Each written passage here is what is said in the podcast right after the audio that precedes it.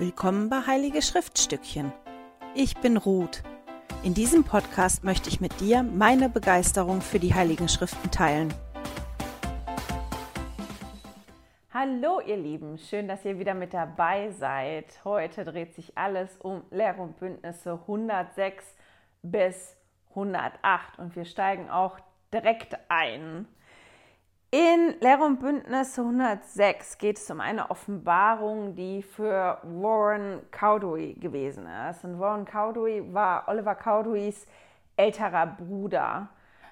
Anscheinend wusste der oder hat schon 1830 vom Buch Mormon gehört, schloss sich damals aber nicht der Kirche an.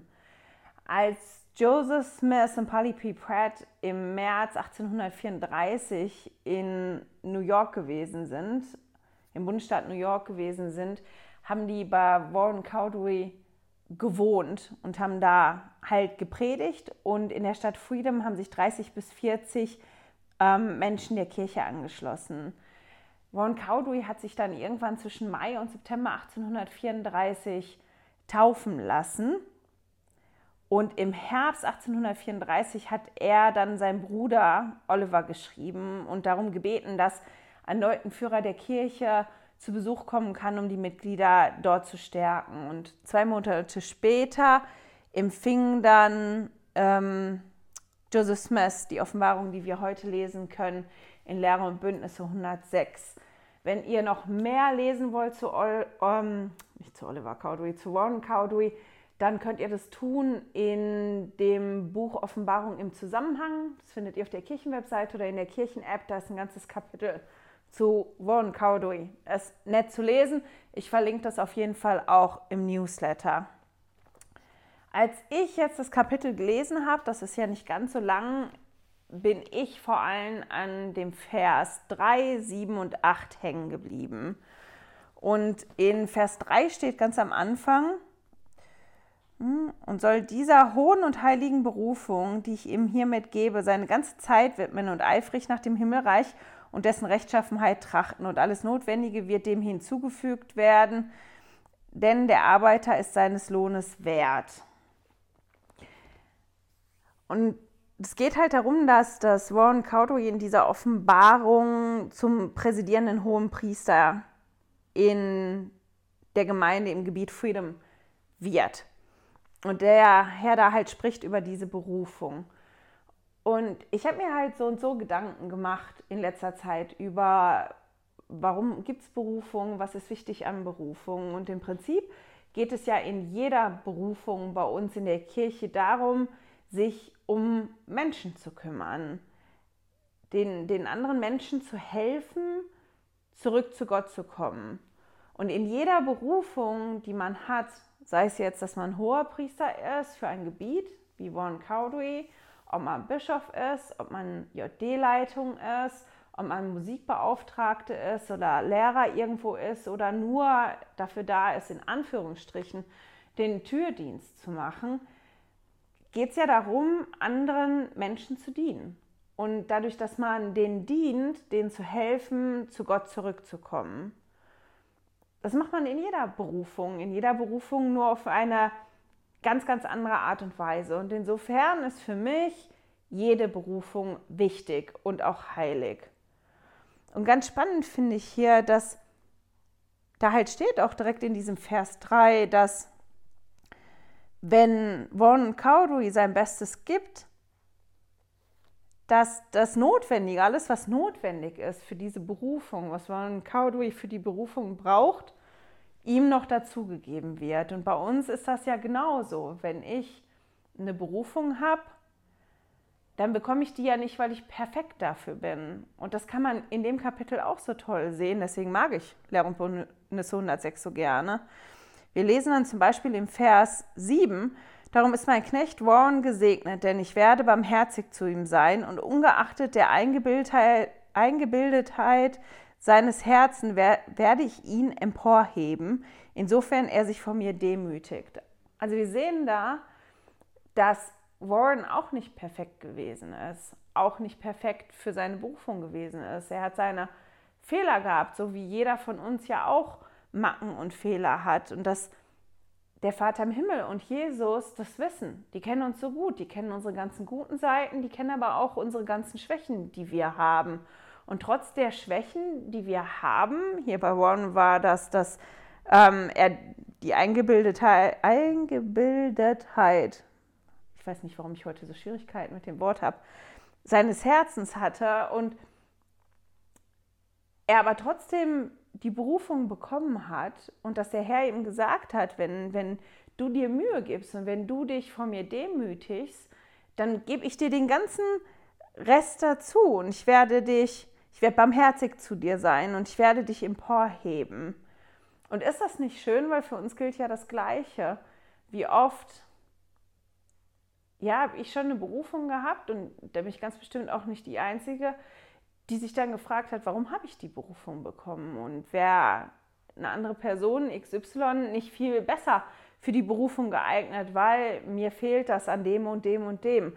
Und dass der Herr das hier nochmal sagt und uns damit auch daran erinnert, dass es nicht darum geht, dass wir von Anfang an perfekt sind in der Berufung oder alles können, was es braucht für die Berufung, sondern um unsere Bereitschaft geht, anderen zu dienen und unser Bestes zu geben und dass der Herr uns dann alles, was wir noch brauchen, dazu gibt. Und das sehen wir dann halt auch in, in dem Vers 8. Und ich werde ihm Gnade und Zuversicht geben, womit er bestehen kann. Und das ist so schön. Es lohnt sich mal hinten im Schriftenführer nachzulesen, was die Gnade eigentlich ist. Das ist nämlich ganz komplex. Möchte ich heute nicht machen, aber das ist wirklich eine schöne Verheißung auch für uns, wenn wir Berufung machen. Wir steigen jetzt mal dann direkt, das war es nämlich schon, mit Lehr und Bündnisse 106. Und deshalb steigen wir direkt in Lehr und Bündnisse 107 ein. Das, was man wissen muss zu Lehr und Bündnis 107, jetzt muss ich mir überlegen, was ich jetzt schon erzähle oder später. Die Offenbarungen, die wir lesen heute in Lehrer und Bündnis 107, sind auf jeden Fall zwei verschiedene Offenbarungen. Der letzte Teil, also die Verse, der Großteil der Verse von 60 bis 100, war eine Offenbarung, die Joseph Smith am 11. November 1831 gegeben wurde. Und als er das revidiert hat, also die Texte angeguckt hat für die Veröffentlichung, äh, wurden die zwei Offenbarungen, die sich halt um diese Organisation des Priestertums drehen, zusammengefasst in einem Abschnitt, in einem Kapitel. Und deswegen finden wir beides da. Genau, und auf den Rest, auf die Geschichte vom Anfang kommen wir gleich. Ich möchte einfach mal jetzt so eine Frage in den Raum stellen. Ihr könnt mir ja leider jetzt gerade nicht so antworten, aber was ist bei euch hängen geblieben, als ihr Lehre und Bündnis 101 gelesen habt? Überlegt mal eben kurz. Ich habe Ansgar auch gefragt und er hat gesagt, naja, er hat das gelesen und er hatte das Gefühl, er liest das Handbuch der Kirche, weil da auch immer Bezug genommen wird aus Lehre und Bündnisse 107, aus Lehre und Bündnisse 107 und das ist das, was bei ihm hängen geblieben ist. Dieses ganze organisatorische, wie was gebildet ist, wie, wie was funktioniert. Und das ist bei dem hängen geblieben. Am 14. Februar 1835 sind die zwölf Apostel berufen worden. Und die sollten dann auf Mission gehen. Und bevor die auf Mission gegangen sind, sind die halt zu Joseph Smith gegangen und ich habe ein Zitat gefunden, das ich total toll finde. Also als sie sich auf, äh, vorbereitet haben, auf Mission in die Oststaaten zu gehen, kommt jetzt dieses Zitat von, von den zwölf Aposteln. Die Zeit, da wir uns trennen werden, ist nah, und wann wir uns wiedersehen, weiß Gott allein. Wir bitten darum den, den wir als Propheten und Seher anerkennen, er möge Gott um unsretwillen befragen und eine Offenbarung empfangen, auf dass wir sie während dieser Zeit der Trennung lesen können und unser Herz getröstet sei. Und ich habe mich halt dann gefragt, ist Lehrer und Bündnis 107 tröstlich? Fandet ihr das tröstlich, als ihr das gelesen habt? gut, selbst wenn ich mir jetzt nur angucke, wenn ich weiß, Lehre und Bündnisse 107 ab ungefähr Vers 60 sind fast alle früher gegeben worden. Wenn ich, selbst wenn ich jetzt davon ausgehe, der Teil Vers 1 bis 59 war für die zwölf Aposteln da, finde ich das tröstlich.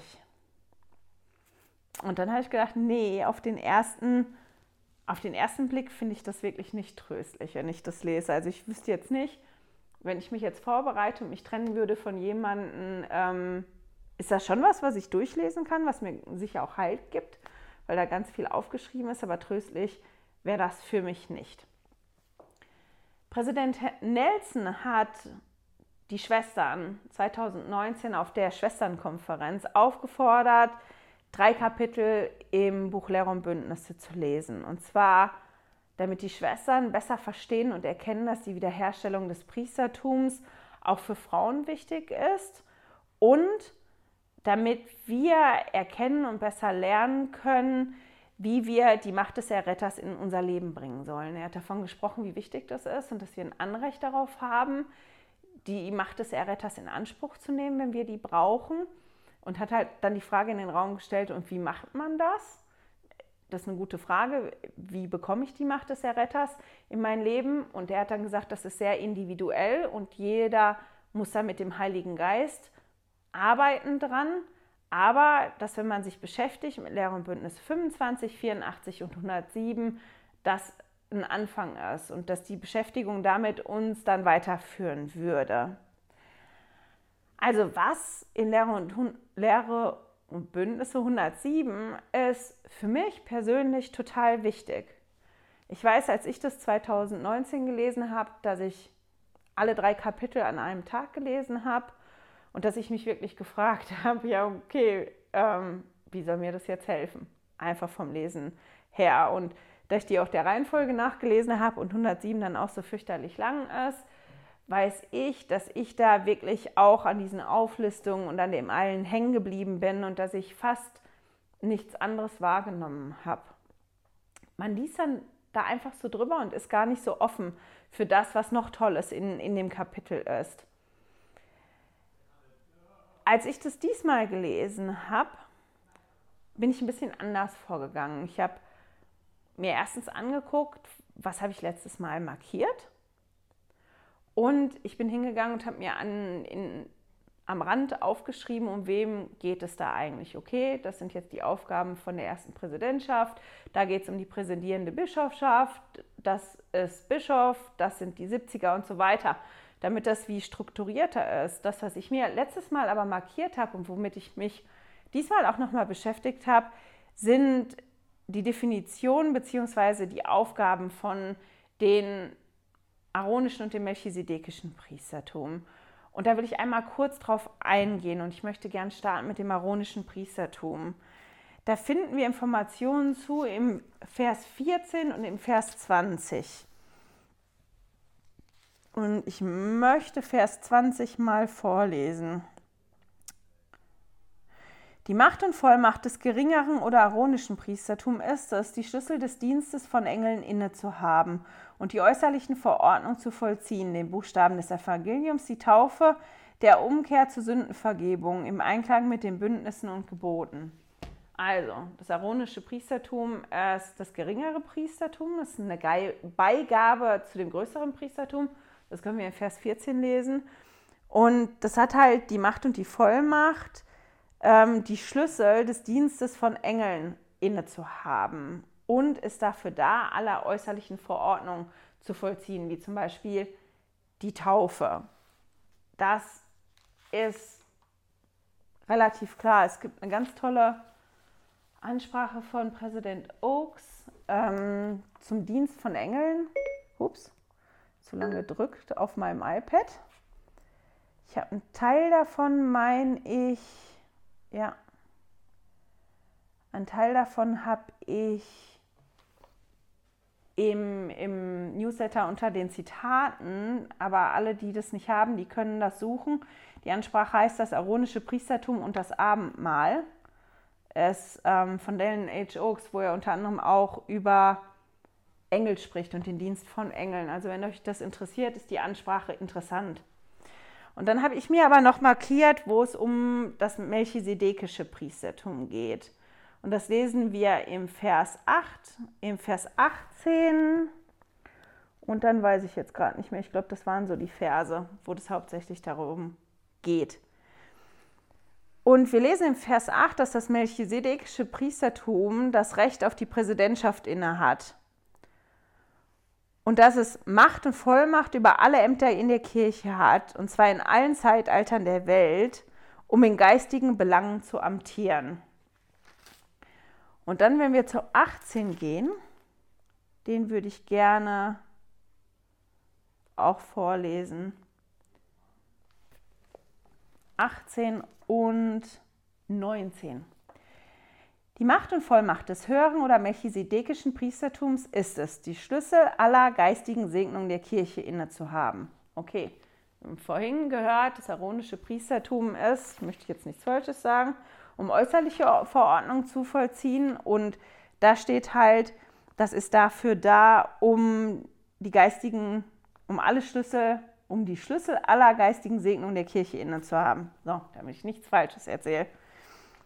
Und dann steht da im Vers 19, Sie genießen den Vorzug, dass sie die Geheimnisse des Himmelsreiches empfangen, dass sich ihnen die Himmel auftun, dass sie mit der allgemeinen Versammlung und Kirche des Erstgeborenen in Verbindung stehen und sich der Gemeinschaft mit Gott, dem Vater und mit Jesus, dem Mittler des neuen Bundes und deren Gegenwart erfreuen. Und da finde ich, fängt es schon an, oder? Das sind ziemlich große Beschreibungen und Wörtern und dann äh, stocke ich immer im ersten Moment und denke, okay, worum, worum geht es da eigentlich?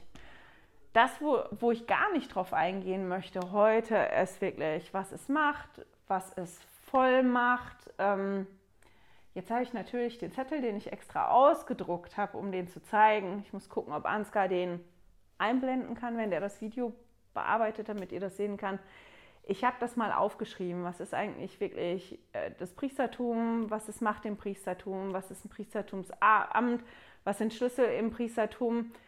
Das habe ich, ähm, die Definitionen sind nicht von mir, die sind von Anthony Sweat, steht da auch drunter. Frederik hat das so ein bisschen aufgehübscht und gepimpt. Ich hoffe, ich kann das ein, einblenden hier, damit ihr das sehen könnt. Für die, die das nochmal nachlesen wollen, mir hilft das. Ähm, gerade wenn es ums Priestertum geht und da so viele Wörter fallen, nochmal drauf zu gucken, genau, was ist das ganz genau? Ich verschenke das auch mit dem Newsletter und für alle anderen, die den Newsletter nicht abonnieren wollen, ihr findet das auf www.heiligeschriftstückchen.de oben rechts unter Extras zum Runterladen und Ausdrucken. Und hier werden auch oft von den Schüsseln gesprochen. Das packe ich unter die Zitate für die, die das interessiert und die so ganz genau da eintauchen wollen, den kann ich nur raten, wirklich den Seminarleitfaden zu lesen für die Schüler. Das geht da über drei Lektionen und das ist wirklich ausführlich. Das mache ich nicht diesmal, weil das wird zu viel Zeit fressen und das ist nicht das, worum es mir geht. Aber wenn man halt so einen Vers liest wo mit so großen Beschreibungen um sich geworfen wird, ist es für mich immer trotzdem wichtig zu gucken, okay, was meinen die denn genau damit? Und ich würde da gerne einmal mit euch reingehen, vor allem in den Vers 19. Da steht ja, sie genießen den Vorzug, dass sie die Geheimnisse des Himmelreiches empfangen. Das heißt eigentlich nicht so viel mehr, als dass sie in der Lage sind, besser in der Lage sind, Gottes Plan zu verstehen und dass sie geistige Wahrheiten erkennen, die man nur durch Offenbarung erkennen kann. Dann steht da, dass sich ihnen die Himmel auftun. Da geht es darum, wann tun sich die Himmel auf? Ja, dann, wenn da eine Kommunikation stattfindet. Das heißt, dass es eine Zunahme an Offenbarungen gibt, dass man besser und mehr an Offenbarung rankommt, wenn ich das jetzt mal so formulieren kann. Dann kommt ein Satz, den fand ich auch schwierig, dass sie mit der allgemeinen Versammlung und Kirche des Erstgeborenen in Verbindung stehen. Und da bin ich wirklich hängen geblieben. Ich gucke ja immer Don't Miss This und Emily ähm, Bell Freeman, die hat halt gesagt, dass es darum geht, den Dienst der Engel zu genießen. Und ich habe das nicht verstanden. Ich habe gedacht, wo hat die das her? Bis ich dann unten in den Fußnoten geguckt habe und gesehen habe, dass genau zu der Formulierung in der Fußnote steht man, dass man zu Hebräer gehen soll und in Hebräer 12 die Verse 22 bis 24 lesen soll. Das möchte ich jetzt nicht vorlesen, weil da würde ich wieder ein anderes Fass aufmachen mit. Aber wenn man das liest, versteht man das, dass, dass es darum wirklich geht, ähm, ja, den, den, Dienst der Engel zu kommen. Und es geht in den Schriftstellen, dass man gekommen ist zu einer Versammlung, wo auch die Engel anwesend sind und wo andere, die rechtschaffen sind, verstorben sind, anwesend sind. Und das ist im Prinzip auch ein Zeichen von uns, dass wir bereit sind, zu Gott zu kommen und daran teilzunehmen. Und ich finde das so spannend, weil man dann sieht, wie so diese verschiedenen Punkte in dem Vers so ineinander greifen. Also, wenn ich die Geheimnisse des Himmels empfange, dann, dann beginne ich Gottes Plan besser zu verstehen, weil ich geistige Wahrheiten erkennen kann, die ich nur durch Offenbarung erkennen kann.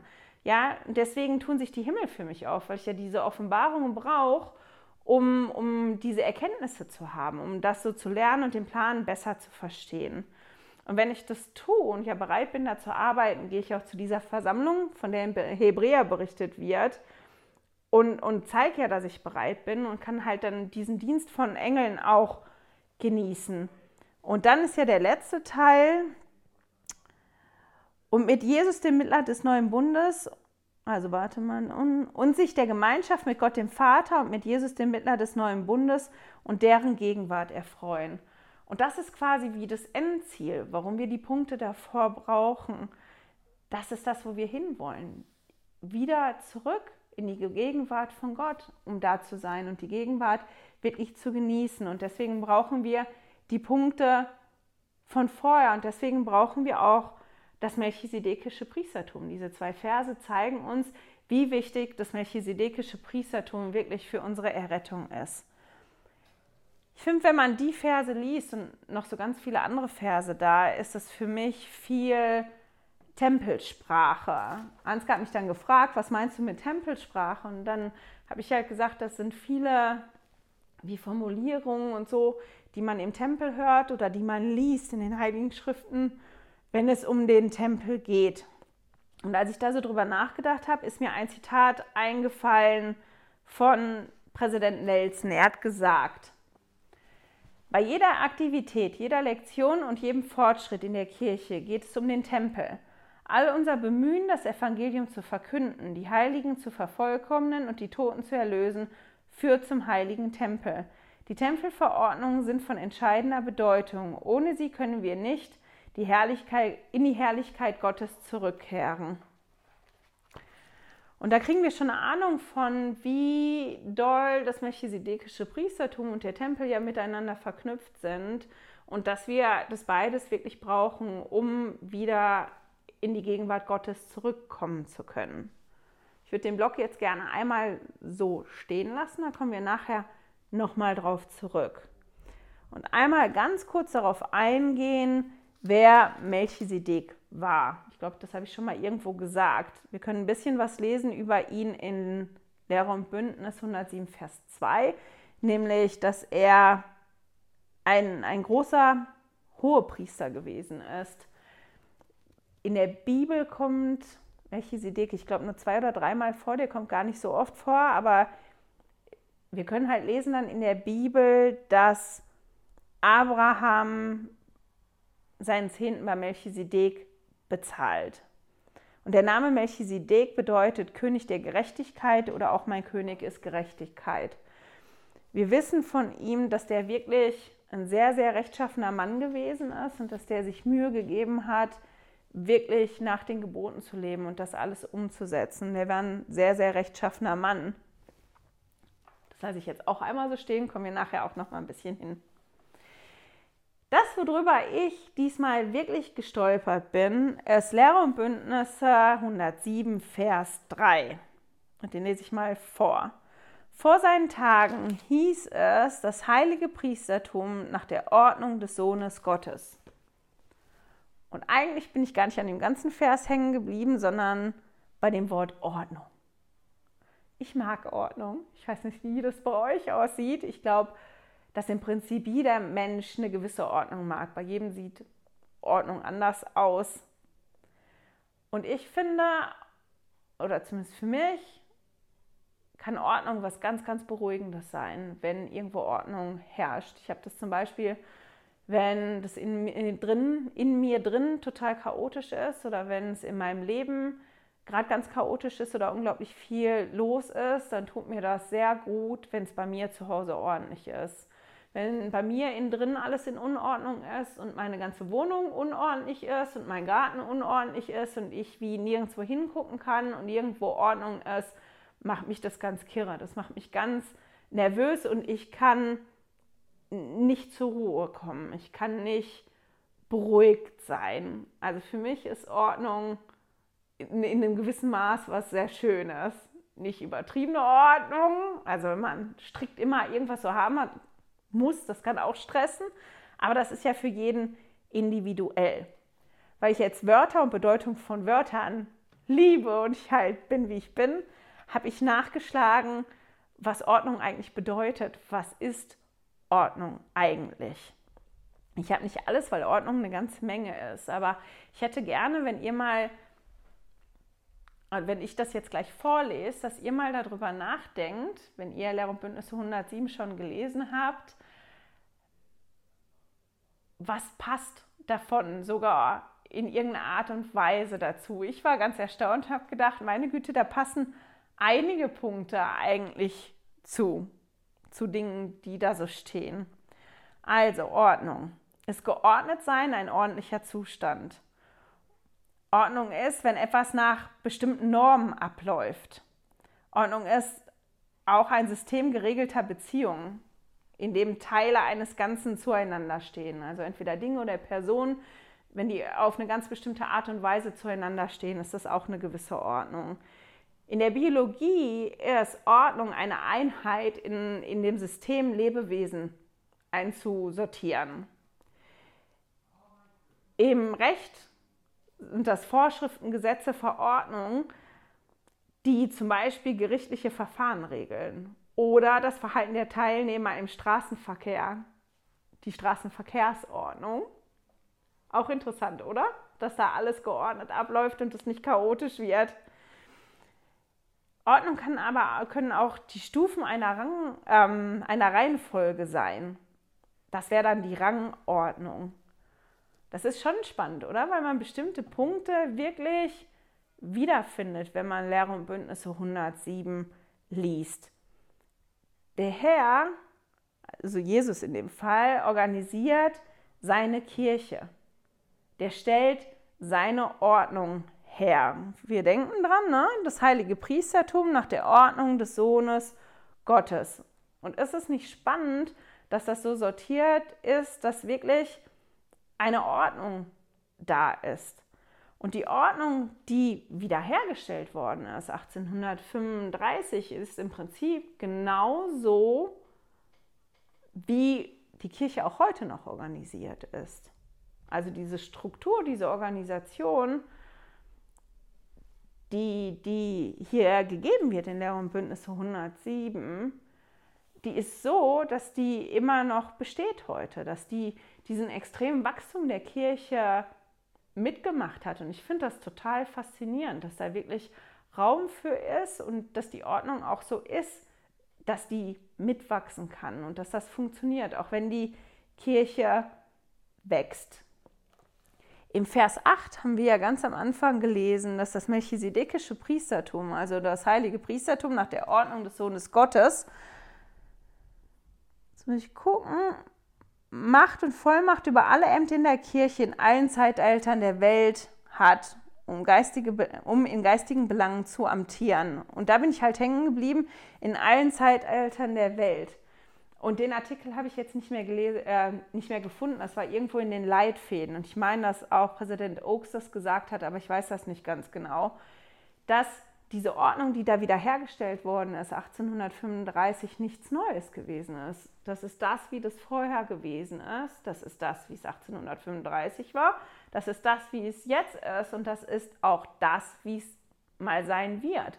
weil das die Ordnung ist des Herrn, die da wieder hergestellt worden ist. Und für mich ist das was, was sehr beruhigend ist, weil das was ist, wo ich mich drauf verlassen kann. Ich stelle fest, mag auch sein, dass es ist, je älter ich werde, ich habe keine Ahnung, dass ich das sehr beruhigend finde, wenn es Dinge gibt, auf die ich mich wirklich verlassen kann. Da ist irgendwas und ich weiß, das ist so und das bleibt so und, und das funktioniert so und da kann ich mich wirklich drauf verlassen, weil ich in dem Moment ja bestimmte Dinge wirklich loslassen kann oder wirklich beruhigt sein kann und wie tief durchatmen kann. Ich finde das ganz, ja, für mich ist das einfach toll. Das ist was, was ich persönlich sehr, sehr beruhigend finde.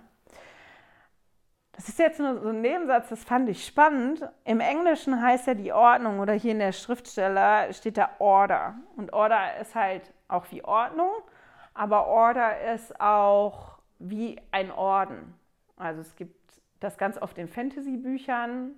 Harry Potter ist das bekannteste, Orden des Phönix ist auch in Star Wars, hat man ja auch die zweite Order und so. Ähm, und, und es gibt ja den Orden, den man sich anhängen kann, aber es gibt ja auch diese Orden, also die Ordensgemeinschaften. Und Orden kommt halt auch aus dem Lateinischen und bedeutet eigentlich nichts anderes als Ordnung und Stand. Und wenn man sich mal anguckt, was eine Ordensgemeinschaft ist, also ein Orden, dann sind wir im Prinzip in der Kirche auch eine riesengroße Ordensgemeinschaft. Das ist ganz spannend. Lohnt sich mal nachzulesen auf Wikipedia, was da unter Ordensgemeinschaft steht. Und unser, ähm, ja, dass unser Führer in unserem Orden halt wirklich Jesus Christus ist in seiner Kirche. Wir wissen von Melchisedek, dass er wirklich nach dieser Ordnung lebte. Der lebte nach diesem Muster, was Jesus uns ja später vorgelebt hat, nach den Geboten. Er war wirklich rechtschaffen und deshalb wurde, damit der Name des Herrn ne, des Sohnes Gottes nicht ähm, so häufig, nicht so häufig wiederholt wird und ausgesprochen wird, wurde dieses Priestertum umbenannt in das melchisedekische Priestertum, also nach Melchisedek. Wenn wir im Buch Mormon und in der Bibel suchen, finden wir halt nicht das melchisedekische Priestertum, sondern ähm, wirklich eher die andere Formulierung. Präsident Nelson wollte ja, als er die Schwestern aufforderte, 2019 sich zu beschäftigen mit den drei Kapiteln in Lehre und Bündnisse, dass wir besser lernen, die Macht des Erretters in unser Leben zu bringen. Das wollte der natürlich nicht nur von den Schwestern, sondern ganz bestimmt auch von den Brüdern. Und er wollte das, damit wir, wenn wir das brauchen, uns darauf stützen können. Und Lehre und Bündnisse 107 kann er uns halt dabei helfen. Und wenn ich irgendwas suche mittlerweile in den Schriften und bei Lehrer und Bündnis 107 habe ich ja gesagt, dass ich da auch so hängen geblieben bin bei diesem ganzen strukturellen, hilft mir das, nach Mustern Ausschau zu halten. Welches Muster taucht denn da immer wieder auf? Ist da irgendwas, was ich erkenne, was ich vorher schon gesehen habe in den heiligen Schriften oder was ich irgendwo anders herkenne oder taucht in dem Kapitel immer wieder was auf, das ist zum Beispiel so Formulierungen, wenn dann, wenn du dieses und jenes tust, dann passiert das und das. Das ist zum Beispiel sehr, sehr oft in den Heiligen Schriften. Und als ich mich da halt drauf konzentriert habe, um zu gucken, was entdecke ich denn da in diesem Kapitel, was für mich ganz wichtig ist, ist mir ein, ein Ding aufgefallen, als ich halt mich damit beschäftigt habe, wie sollen diese Gremien, diese Räte, diese Kollegien denn arbeiten. Und am besten, finde ich, kann man das sehen, wenn man sich anguckt, wie die Entscheidungen treffen sollen. Und das kann man sehen in Lehre und Bündnisse 107 im Vers 30, den möchte ich einmal kurz vorlesen. Die Entscheidungen dieser Kollegien oder von einem davon sollen in aller Rechtschaffenheit getroffen werden, in Heiligkeit und Herzensdemut, mit Sanftmut und Langmut und mit Glauben und Tugend und Erkenntnis, Mäßigung, Geduld, Gottesfurcht, brüderlichem Wohlwollen und Nächstenliebe. Denn dies ist die Verheißung. Wenn dieses alles reichlich in ihnen vorhanden ist, werden sie in der Erkenntnis des Herrn nicht unfruchtbar sein. Also, wenn Entscheidungen getroffen werden sollen in so Gremien, dann sollen alle diese Dinge vorhanden sein. Rechtschaffenheit, Heiligkeit, Herzensdemut, Sanftmut, Langmut, Glauben, Tugend, Erkenntnis, Mäßigung, Geduld, Gottesfurcht, brüderliches Wohlwollen und Nächstenliebe. Und wenn das vorhanden ist im reichlichen Maß, dann wird die Erkenntnis fruchtbar sein. Dann wird man gute Entscheidungen treffen können, weil man wirklich gute Erkenntnisse hat. Und da kam bei mir natürlich direkt die Frage, wie sieht das denn mit meinen Entscheidungen aus? Wenn ich Entscheidungen treffe, auch wenn ich bin in der Leitung und dann sitze mit meinen, mit den anderen in der Leitung oder wenn ich sitze mit im Gemeinderat, wird im Gemeinderat das beachtet? Oder wie treffe ich privat schwierige Entscheidungen? Sind das Dinge, die bei mir eine Rolle spielen? Und dann habe ich gedacht, nee, ich glaube nicht wirklich, weil ich wusste das gar nicht.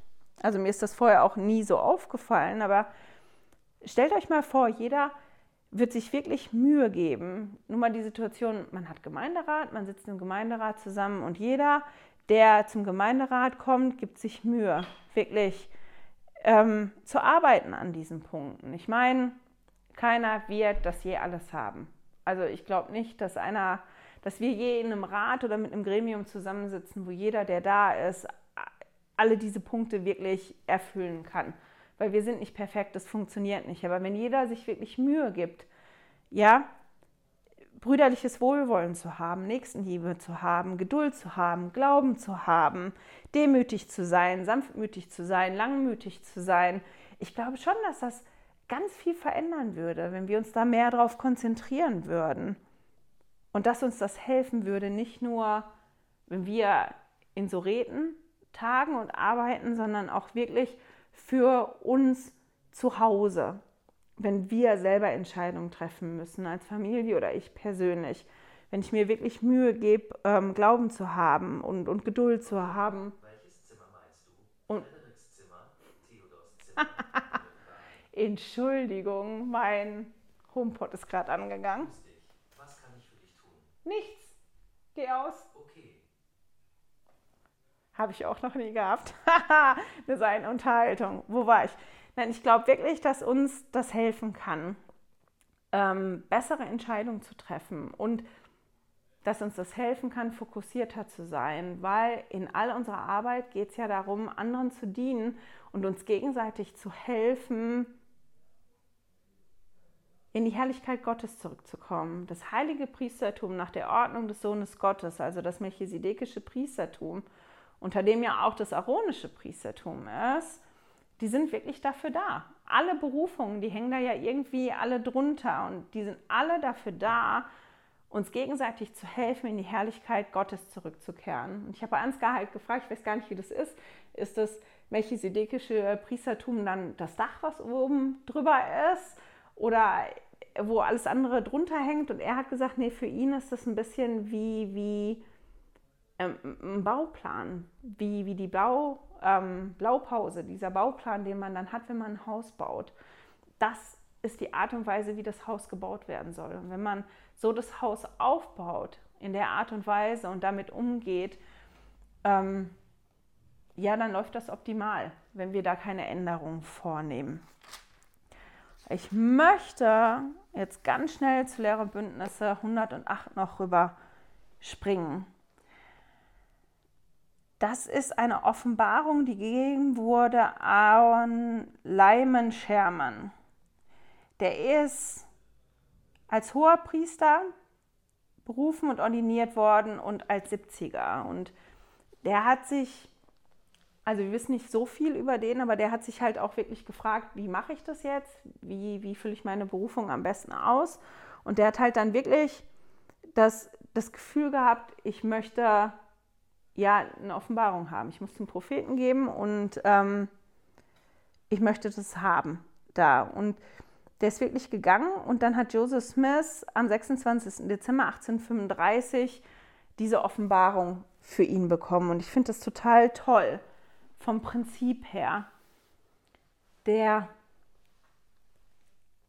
ist in sich gegangen und hat sich ganz bestimmt auch gefragt, weil das war ja auch neu, ein 70er zu sein. Das war ganz neu, keiner wusste, wie das funktioniert. Und ich glaube, dass wir das aber auch heute kennen, dass wir vielleicht teilweise eine Berufung bekommen und damit ein bisschen überfordert sind und gar nicht wissen, wie wir jetzt damit umgehen sollen. Und der wusste das und der hat halt wirklich in sich reingeguckt und mit dem Vater im Himmel gesprochen, was ist denn das, was ich brauche? Und dem ist aufgefallen, ich brauche, wie ich gehe jetzt zum Propheten und ich brauche von dem wie eine Offenbarung. Und die hat er auch bekommen. Und ich finde das so toll, weil mir nämlich was aufgefallen ist, was mir so noch nicht aufgefallen ist mit, mit, mit diesem Haus, was wir bauen, mit dieser Blaupause. Wenn ich heute das Gefühl habe, ich brauche einen Rat oder ich brauche einen Segen, ist es für mich ein Ding der Unmöglichkeit, zum Propheten zu gehen und zu sagen, hey, hallo, hier bin ich.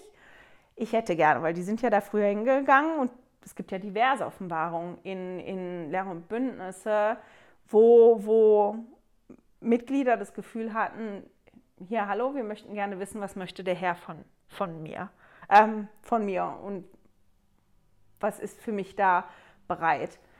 Und wir haben das doch teilweise heute auch, oder nicht? Aber wir haben halt nicht die Möglichkeit, zum Propheten zu gehen. Dafür sind wir ein paar Mitglieder zu viel mittlerweile. Aber dass der Herr eine Ordnung geschaffen hat in seiner Kirche, die es möglich macht, dass ich trotzdem an alles drankomme, was ich brauche.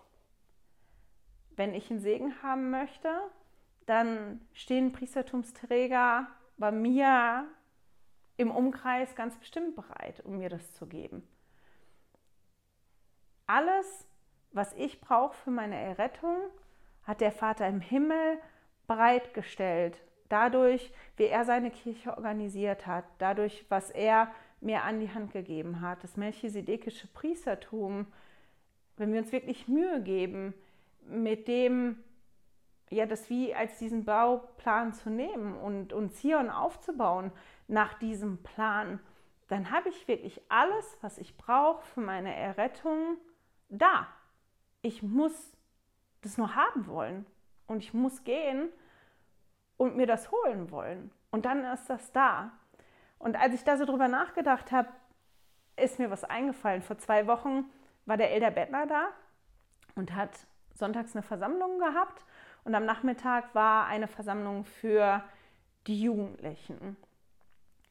Die haben wir eingeschaltet. Eigentlich lag ich im Bett und wollte nicht, aber Ansgar hat mich dann aus dem Bett gepult und hat gesagt, die ist wirklich gut, die musst du gucken. Ich weiß nicht, ob irgendjemand von euch schon mal Veranstaltungen gesehen hat, diese Face-to-Face. -face. Und Elder Bettner liebt das, nicht vorne zu stehen und einfach irgendwas zu sagen, sondern der stellt Fragen wirklich an die Anwesenden oder lässt die Anwesenden Fragen stellen. Der stellt aber Rückfragen. Und das war halt das, wie das auch gelaufen ist. Die Jugendlichen und wirklich nur die Jugendlichen die durften Fragen stellen. Und entweder hat er die beantwortet oder hat jemanden geholt zum Beantworten. Und da war ein Mädchen, die hat eine Frage gestellt und Elda Bettner hat so ein bisschen hinterfragt und hat das zurückgegeben. Und die hat für sich eine Erkenntnis bekommen. Und zwar nicht, weil Elda Bettner hingegangen ist und, und die Frage beantwortet hat, sondern weil die in dem Moment Inspiration vom Heiligen Geist bekommen hat und sich die Frage quasi selber beantwortet hat. Naja, selber beantwortet nicht, aber die Frage ist beantwortet worden. Und zwar nicht vom, vom Elder Bettner. Und der hat dieses Mädchen dann gefragt, was hast du denn jetzt gelernt daraus? Und sie hat gesagt, naja, ich möchte nicht unhöflich sein, aber ich habe gerade festgestellt, dass ich keinen Apostel brauche, damit meine Frage beantwortet wird, sondern ich kann das alleine mit dem Heiligen Geist. Und das ist das, woran ich denken musste jetzt. Der Vater im Himmel hat uns all die Dinge zur Verfügung gestellt. Und zwar so, dass wir an alles drankommen, was wir brauchen für uns. Die Frage ist nur, möchte ich das? Wo stehe ich an meinem Weg? Und jeder steht ja an einem anderen Punkt am Weg. Aber wir haben alle die Möglichkeit zuzugreifen und an die Dinge dran zu kommen. Und das melchisedekische Priestertum ist wirklich das Hilfsmittel schlechthin für uns, weil da bin ich ja drauf eingegangen, wozu ist denn allein in diesem Vers 19, das ist ja genau dieses, um mal zu zeigen, wie wichtig das für unsere Errettung ist, wie wichtig äh, das ist für uns, halt wirklich die Geheimnisse des Himmels zu empfangen oder dass sich für uns die Himmel auftun und so weiter. Und das ist da und wir brauchen nur zugreifen. Und aufhören möchte ich mit einem kleinen Satz in Lehr- und Bündnisse 108. Einfach, weil ich das immer brauche. Ich weiß, ich wiederhole mich, aber ich liebe solche Sätze, wenn die vorkommen in den Schriften. Und mit dem Gedanken möchte ich euch dann auch in die nächste Woche schicken. In Lehr- und Bündnisse 108, Vers 2 steht ganz am Anfang, darum lass deine Seele ruhig sein. Und mit dem Satz schicke ich euch in die nächste Woche. Ich hoffe, wir hören und sehen uns dann wieder. Hey, danke fürs Zuhören. Dieser Podcast ist die Audiospur von meinem YouTube-Video. Wenn du mich also nicht nur hören, sondern auch sehen möchtest, findest du mich auf YouTube unter Heilige Schriftstückchen. Melde dich auf www.heiligeschriftstückchen.ch für meinen Newsletter an und erhalte Zitate und Links passend zu jeder Episode. Außerdem findest du mich auf Facebook und Instagram, auch unter Heilige Schriftstückchen. Auf Instagram allerdings mit UE statt mit Ü.